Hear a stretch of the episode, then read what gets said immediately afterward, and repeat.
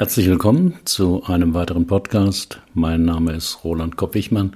Ich bin Führungskräftetrainer und Coach in Heidelberg. Das Thema heute: Am Grab meiner Mutter bin ich täglich, sagte die Frau im Coaching. Wenn ein wichtiger Mensch stirbt, müssen wir Abschied nehmen. Wir trauern dann eine Zeit lang und danach wenden wir uns wieder dem Leben zu. Doch manche Menschen können den Verstorbenen nicht loslassen, sondern halten intensiven Kontakt zu ihm. Lesen Sie hier, wie meiner Klientin das Abschiednehmen doch gelang und welche Rolle dabei Snoopy spielte. Verpassen Sie mir bloß keine Diagnose, davon habe ich schon genug. Das hilft mir null weiter, sagte die Frau im Online-Coaching. Ihre Stimme war etwas schrill, vermutlich weil sie ärgerlich war. Was haben Sie denn schon für Diagnosen bekommen? erkundigte ich mich. Ich war in zwei Kliniken und einer Reha. Die Diagnosen waren meistens irgendwas mit Depressionen, aber auch eine Anpassungsstörung hätte ich im Angebot, war die muntere Antwort der Klientin. Stefanie S., 39 Jahre, ledig. Ich mag Klientinnen mit Humor, aber wer weiß, was dahinter steckt. Vielleicht war es Galgenhumor, also eine vorgetäuschte Heiterkeit, mit der jemand versucht, einer unangenehmen oder verzweifelten Lage, in der er sich befindet, zu begegnen. Weswegen gingen Sie denn in die Klinik? fragten ich. Ich ging nicht, ich wurde gegangen. Meine Mutter starb vor sieben Jahren durch einen Verkehrsunfall. Ein betrunkener Autofahrer hat sie über den Haufen gefahren. Wir waren sehr eng miteinander und ihr plötzlicher Tod war ein Wahnsinnsschock für mich. Seitdem ist vieles sinnlos für mich geworden. Die Geschichte der Klientin erinnerte mich an einen Film mit Jack Nicholson, den ich 2004 im Kino sah, About Schmidt. Darin spielt Nicholson einen 66-jährigen Versicherungsangestellten, dessen Leben in kurzer Zeit auch durch einen Verlust schwer erschüttert wird. Muss er doch nach jahrzehntelanger Tätigkeit in seinem Unternehmen feststellen, dass seine Mitarbeiter ihn schnell vergessen haben. Außerdem stirbt plötzlich seine Frau an einem Schlaganfall. Doch die Trauer um sie hält nicht lange an, sondern verwandelt sich in rasende Wut, als er Liebesbriefe von ihr an seinen besten Freund findet. Alles, was er für gut und wahr ansah, zerbricht, zusammen mit der Identität, die ihn bisher durchs Leben getragen hat. Er sucht einen neuen Sinn, den er schließlich nirgendwo findet, einem sechsjährigen Jungen aus Afrika, den er adoptiert und bei dem er seinen Kummer loswerden kann. Hier einige Filmausschnitte auf dem Blog mit diesem großartigen Schauspieler. Warum fällt Abschied nehmen manchen so schwer? Menschen reagieren auf Verluste ganz unterschiedlich. Doch unterliegen Fachleute wie Laien oft der Tendenz, schnell ein Verhalten eines anderen als normal oder abnormal zu bezeichnen. So erging es mir auch mit Stefanie S., als sie, mit, als sie mir ihre Geschichte erzählte. Ihre Mutter ist vor sieben Jahren gestorben und seitdem besuchen Sie ihr Grab jeden Tag? fragte ich ungläubig. Finden Sie das etwa auch seltsam? fragte die Klientin etwas argwöhnisch. Ehrlich gesagt ja, erwiderte ich, aber Sie werden Ihre Gründe haben, warum Sie das tun. In der Klinik sagten mir die Therapeuten, dass ich an einer an einer abnormen Trauerreaktion leide. Aber ich leide gar nicht. Ich besuche nur gern meine Mutter. Abwehrmechanismen sind allgegenwärtig. Sigmund Freud ging davon aus, dass sie dazu dienen, das Unangenehme, Schmerzhafte, Inakzeptable und bedrohliche Impulse und Affekte, wie zum Beispiel Angst, Schuldgefühle, Aggressionen usw., so nicht ins Bewusstsein dringen. Die Wortschöpfung alternative Fakten kann man auch als Verleugnung interpretieren. Ich bin kein Alkoholiker, sagte der Mann, ich trinke nur eben gern viel Bier. Mir geht es nicht um Macht, sondern um die Gestaltungsmöglichkeiten, sagt der Kanzlerkandidat und bedient sich der Rationalisierung. Man tritt den Hund und meint den Chef, charakterisiert die Verschiebung. Kann man richtig trauern und Abschied nehmen? Ich bin generell misstrauisch gegenüber Beschreibungen von pathologischer Trauer oder sogar Beschreibungen sogenannter normaler Trauer. In über 30 Jahren meiner therapeutischen Arbeit habe ich gesehen, dass Menschen auf Verlust auf ganz unterschiedliche Weise reagieren und von Verstorbenen Abschied nehmen. Es gibt dann Men Menschen, die ein Jahr oder mehrere Jahre mit dem Verlust eines geliebten Menschen ringen. Im Gegensatz dazu habe ich Menschen in langen Ehen gesehen, die nach dem Verlust des Partners scheinbar recht gut weiterlebten. War deren Beziehung nicht so tief oder gar schlecht? Manche Menschen suchen sich vielleicht sofort einen anderen Partner. Sind diese oberflächlich oder wollen sie die Trauer nicht zulassen? Andere beschließen nach einem Verlust, sich nie wieder an einen Partner zu binden. Ist das normal oder seltsam? Diagnosen suggerieren, dass es eine richtige Art gibt, sich zu verhalten. Wenn viele sich ähnlich verhalten, wird das schnell zu einer Norm. So ist bei uns der Tod und die Beerdigung des Verstorbenen eine ernste Sache. Mit trauriger Musik und vielen Tränen. In anderen Ländern, wie beispielsweise in Indonesien, ist die Beerdigung dagegen ein Freudenfest. So oder so, solange die Menschen sich wohlfühlen mit ihrem Tun und es als stimmig für sich erleben, bin ich zurückhaltend, etwas zu bewerten. Wichtiger ist mir die Bedeutung, die das Verhalten für den Betreffenden hat. Aber natürlich gibt es Theorien, wie der richtige Trauerprozess abläuft. Erstens, Trauer folgt einem bestimmten Muster, Zweitens, die Erfahrung von Trauer ist endlich. Drittens, Trauer läuft in Phasen ab. Viertens, lang anhaltende Trauer ist abnormal. Fünftens, das Durcharbeiten des Trauerprozesses ist notwendig. Doch bergen solche Modelle die Gefahr, dass Menschen mit ihrer Trauerreaktion pathologisiert werden. Entweder weil sie zu viel Emotion zeigen oder zu wenig. Zu lange trauern oder nicht lange genug.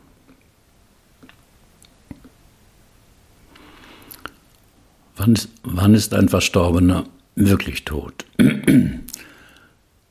Zitat, relativ bald werde ich sterben. Vielleicht in 20 Jahren, vielleicht morgen. Das spielt keine Rolle. Wenn ich einmal tot bin und jeder, der mich kannte, auch stirbt, wird es sein, als hätte ich nie existiert. Welchen Unterschied hat mein Leben für irgendjemand gemacht? Keinen, den ich mir vorstellen kann. Überhaupt keinen. Ende des Zitats aus dem Film About Schmidt. Die meisten Klienten sind ambivalent, wenn sie Unterstützung suchen. Ein Teil von ihnen leidet und will etwas daran ändern. Ein anderer Teil leidet auch, will aber nichts ändern, weil er den Aufwand schont, scheut. Deshalb ist es aus meiner Sicht wichtig, als Coach möglichst eine neutrale Haltung einzunehmen, für die beide Alternativen in Ordnung sind. Favorisiert man die Position der Veränderung. Sie müssen unbedingt was ändern. Bekommt man schnell viele Argumente, warum das nicht geht. Plädiert man für die Position, Position des Nichtänderns, aber sie kommen doch irgendwie zurecht, bringt der Klient viele Gründe, warum es so nicht weitergehen kann. Diese Ambivalenz zeigte auch die Klientin. Eigentlich wollte ich gar nicht zu Ihnen kommen, sagte Stefanie S. Und trotzdem sind Sie hier. Ja, meine beste Freundin hat mich geschickt. Sie hat mir mit dem Ende unserer Freundschaft gedroht, wenn ich nicht mit Ihnen mal rede. Mit einem Hm kommentierte ich das seltsame Zustandekommen unseres Coachings. Wieso denken immer alle Menschen, dass ich ein Problem habe, nur weil ich jeden Tag meine Mutter auf dem Friedhof besuche? Denken Sie das auch? wandte sich die Klientin an mich. Schwer zu sagen, ob Sie ein Problem haben, antwortete ich ausweichend. Viel interessanter finde ich die Frage, warum Sie das Grab Ihrer Mutter täglich besuchen. Ich besuche nicht das Grab, ich besuche meine Mutter, korrigierte mich die Klientin etwas spitz. Die dort begraben ist? forschte ich nach.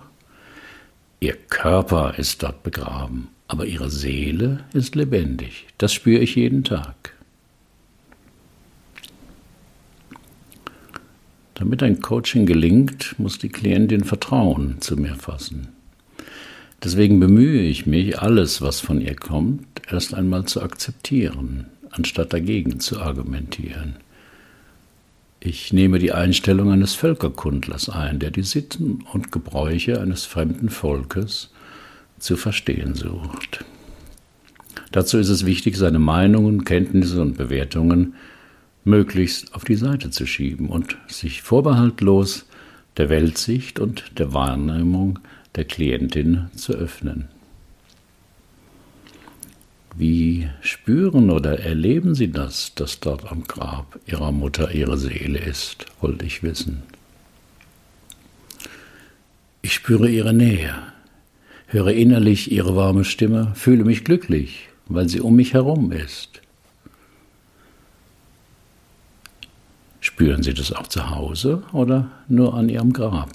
Dass da ihre Seele ist, wollte ich wissen. Zu Hause habe ich einen kleinen Altar mit zwei Bildern von ihr. Da spüre ich ihre Seele auch ganz deutlich. Da ist meine Mutter für mich ganz lebendig. Ich habe mal gelesen, jemand ist erst dann richtig tot, wenn er vergessen wurde. Sie meinen durch ihre täglichen Besuche Halten Sie Ihre Mutter am Leben? versuchte ich eine Deutung. Ja, ich glaube, so ist es. Aber vielleicht halten Sie damit ja auch sich am Leben.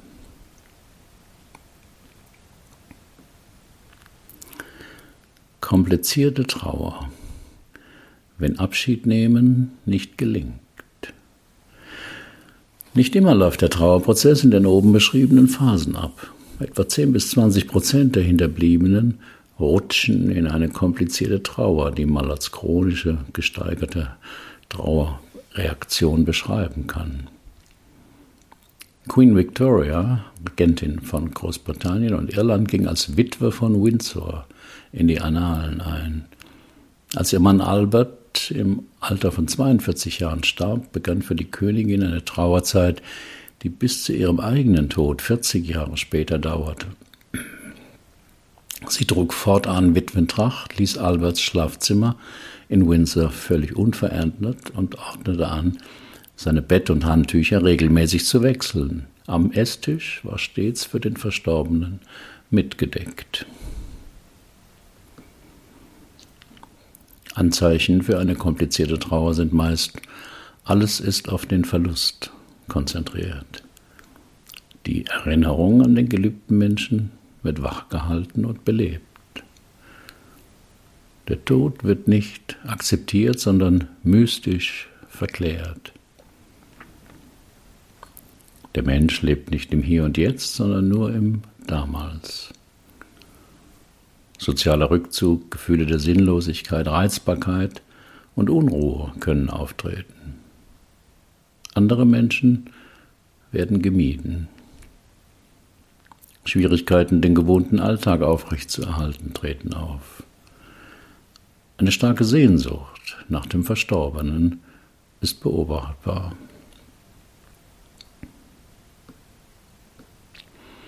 Es ist normal und menschlich, den Tod eines geliebten Menschen zu bedauern. Dabei spielt uns die Sehnsucht nach ihm oft einen Streich. Wir glauben, auf der Straße ihn von hinten am Gang zu erkennen.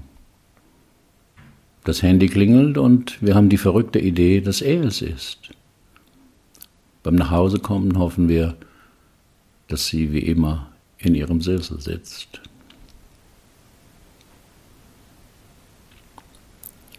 Das Betrauern ist wichtig, weil es hilft, die starken Gefühle über den Verlust zu verarbeiten und zu integrieren. Mit der Zeit macht das Trauern frei, auch wenn das unterschiedlich lange dauern kann, weil es die sehnsüchtigen Reflexe reguliert, bis sie meist ganz verschwinden. Betrachtet man das Verhalten von Stephanie S. diagnostisch, kann man es als komplizierte Trauer verstehen. Charakteristisch dafür ist, dass die Trauernde zwischen den einzelnen Stadien der Trauer, siehe oben, hin und her springt. Gehirnscans zeigen, dass Menschen mit einer komplizierten Trauerreaktion den Verlust eines geliebten Menschen anders verarbeiten als Normaltrauernde. Die starke Sehnsucht nach dem verlorenen Menschen und das Nicht-Wahrhaben sein Wollen seines Todes scheint sie daran zu hindern, den Trauerprozess gut zu verarbeiten.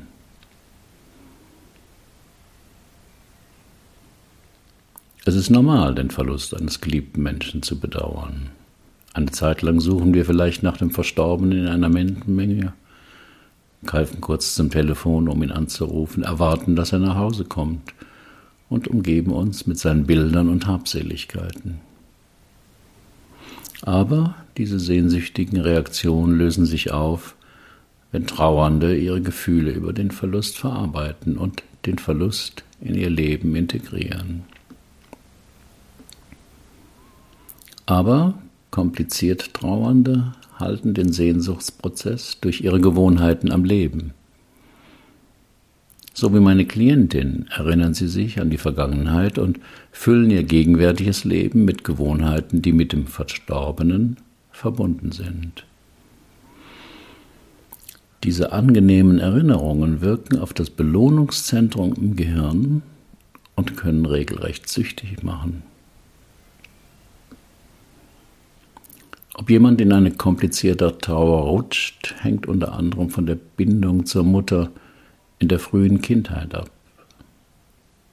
Wenn Sie oder eine andere Bezugsperson nicht feinfühlig auf die Bedürfnisse des Kindes eingehen, kann die Bindung unsicher werden.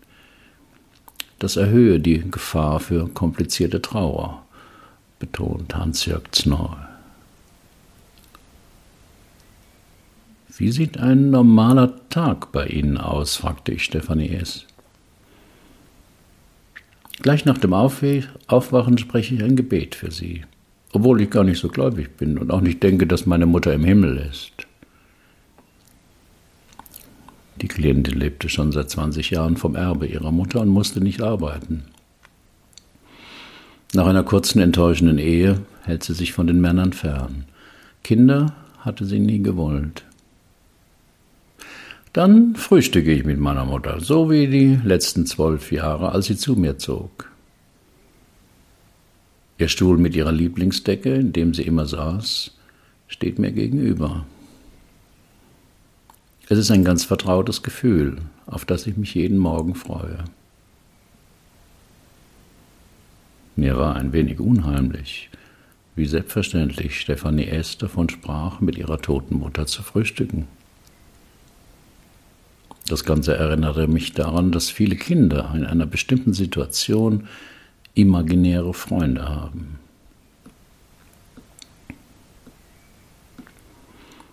Imaginäre Freunde sind wichtige Ressourcen in Notlagen.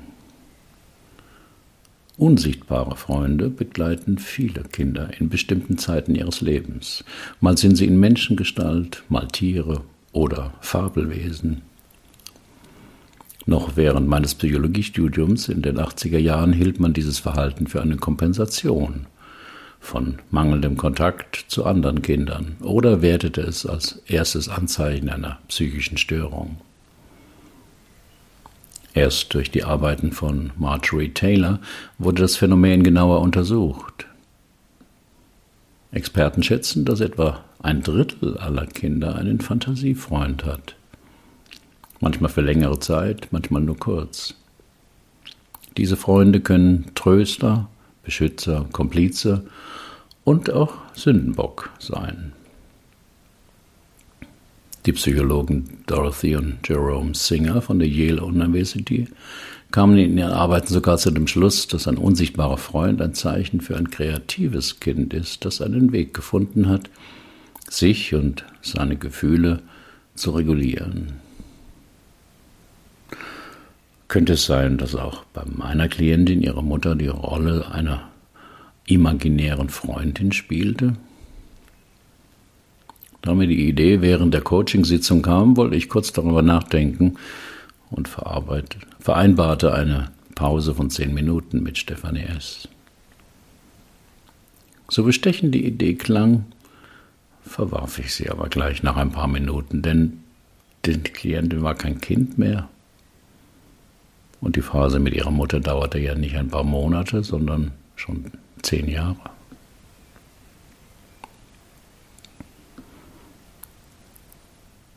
Kein Coaching ohne Auftrag.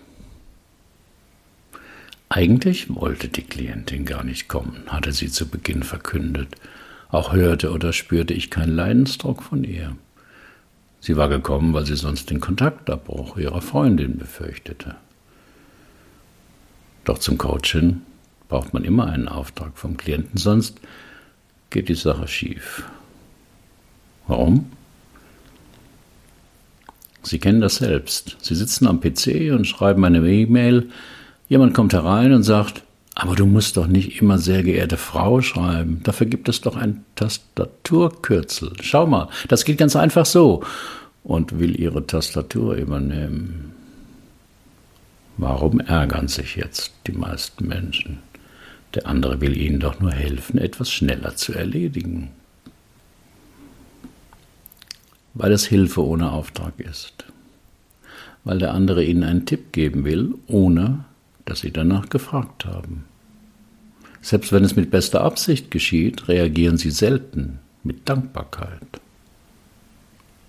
Warum? Weil der andere mit seinem unerbetenen Hilfsangebot die Augenhöhe mit ihnen verlassen hat. Die andere Person geht davon aus, dass sie etwas besser weiß als sie. Das mag sogar stimmen, aber sie wollten keine Hilfe und empfinden das Hilfsangebot als Übergriff und Einmischung. Schon Kinder reagieren darauf empfindlich. Ein Junge müht sich sichtlich ab, seine Jacke zuzuknöpfen. Sie springen hilfreich bei mit einem Komm, ich helf dir. Das Kind wehrt ärgerlich ab. Nein, selber machen. Deshalb ist die Auftragsklärung ein wichtiger Bestandteil im Coaching-Prozess. Sie sagten vorhin, dass Sie eigentlich nicht dieses Coaching wollten. Andererseits unterhalten wir uns jetzt fast eine Stunde. Aber ich weiß immer noch nicht genau, was Sie eigentlich wollen, sagte ich zu Stefanie S. Schwer zu sagen. Ich weiß es nicht genau. Vielleicht hätte ich gern ein bisschen mehr Freiheit. Freiheit wovon? Naja, seit zehn Jahren gehe ich jeden Tag zum Grab. Deswegen kann ich auch nicht in Urlaub fahren. Höchstens einen Tagesausflug mache ich, damit ich abends noch meine Mutter besuchen kann. Es ist fast wie ein Zwang, oder wie eine Sucht, gab ich zu bedenken. Wieso eine Sucht? fragte die Klientin irritiert. Sie schrieben im Vorbereitungsbogen, dass ihre Mutter, als sie klein waren, oft weg war und sich wenig um sie kümmerte. Dagegen schildern sie ihr heutiges Leben mit ihrer toten Mutter mit sehr positiven Empfindungen. Wenn sie jetzt realisieren könnten, dass ihre Mutter weg ist und nicht mehr wiederkommt, weil sie schon lange tot ist, würde es ihnen vermutlich sehr schlecht gehen, wie einem Junkie, der keinen Stoff mehr hat. Sie sind ja verrückt, reagierte die Klientin erregt.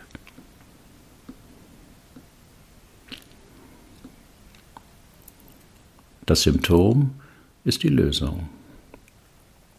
Dieser seltsame Satz ist der Kern meines Ansatzes im Drei-Stunden-Coaching. Er besagt, dass hartnäckige Probleme oft nicht Ausdruck von zu wenig Wissen oder mangelnden Fähigkeiten zu tun haben, sondern das symptomatische Verhalten, hier also Besuch des Grabs der Mutter, der unbewusste Versuch ist, einen inneren Konflikt zu lösen.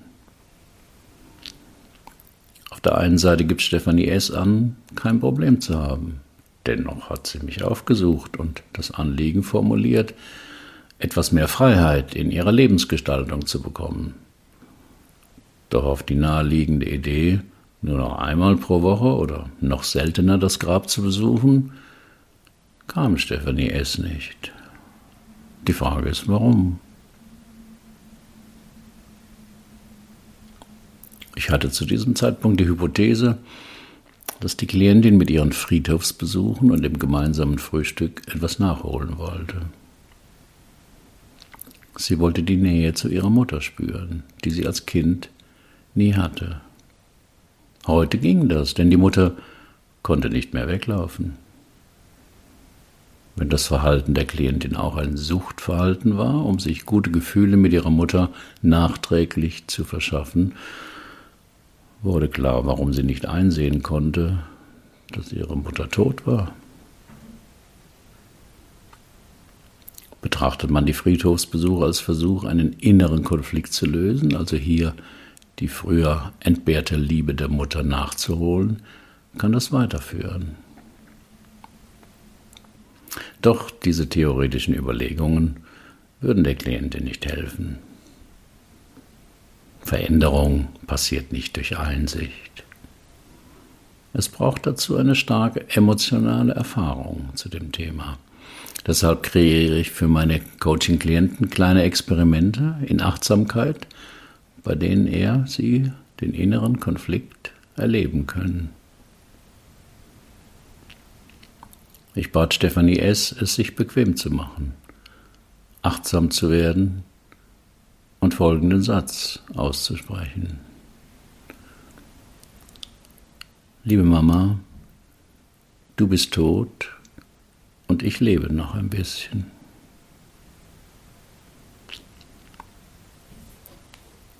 Ein ersticktes Schluchzen war die Reaktion. Das kann ich nicht sagen, sagte die Klientin. Damit stoße ich sie ja wieder von mir weg. Nein, mit dem Satz lassen Sie sie los. Mit dem Satz lösen Sie sich von ihr. Mit dem Satz werden sie wieder frei.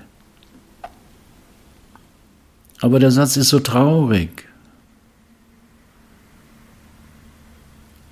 Und der Satz ist wahr. Und das wissen Sie auch. Aber ich hasse den Satz. Das ändert nichts an dem, was er aussagt. Das kann ich nicht akzeptieren. Nein, das will ich nicht akzeptieren.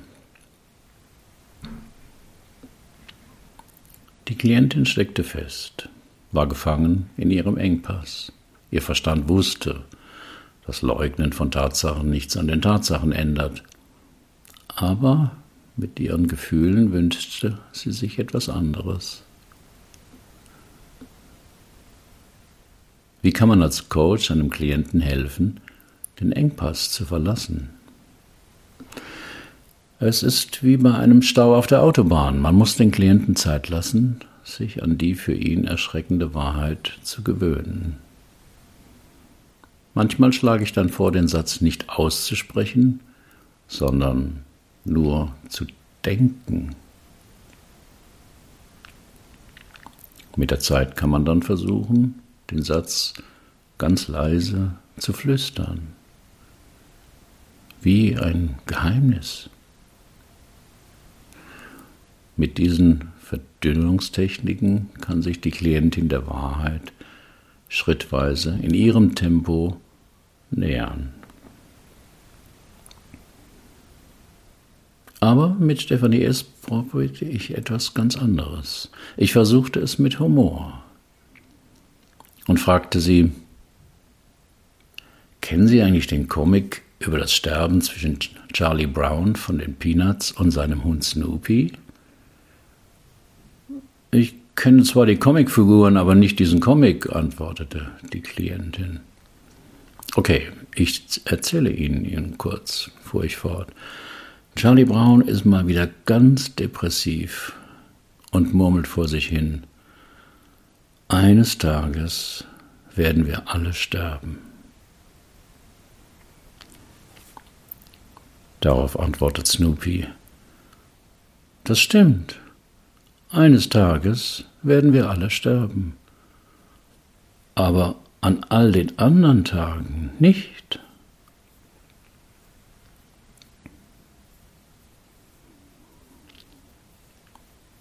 Ein halbes Jahr später etwa schrieb mir Stefanie S. eine Mail. Es ginge ihr gut und sie müsse fast jeden Tag an den Satz denken, den ich ihr gegeben habe, dass ihre Mutter tot sei und sie noch ein bisschen lebe.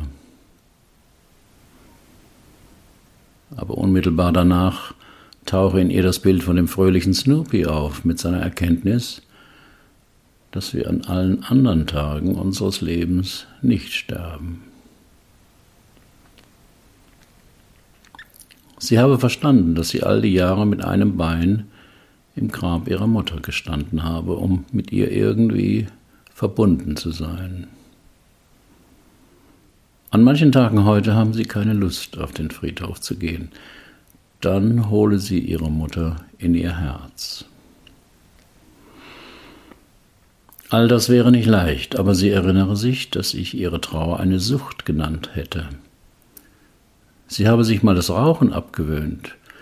Das wäre auch kein einfacher Entzug gewesen damals. Und jetzt mache sie eben einen Trauerentzug. Ich schrieb zurück, dass ihr Herz ein viel besserer Platz für die Seele ihrer Mutter sei als das Grab und außerdem viel leichter zu erreichen.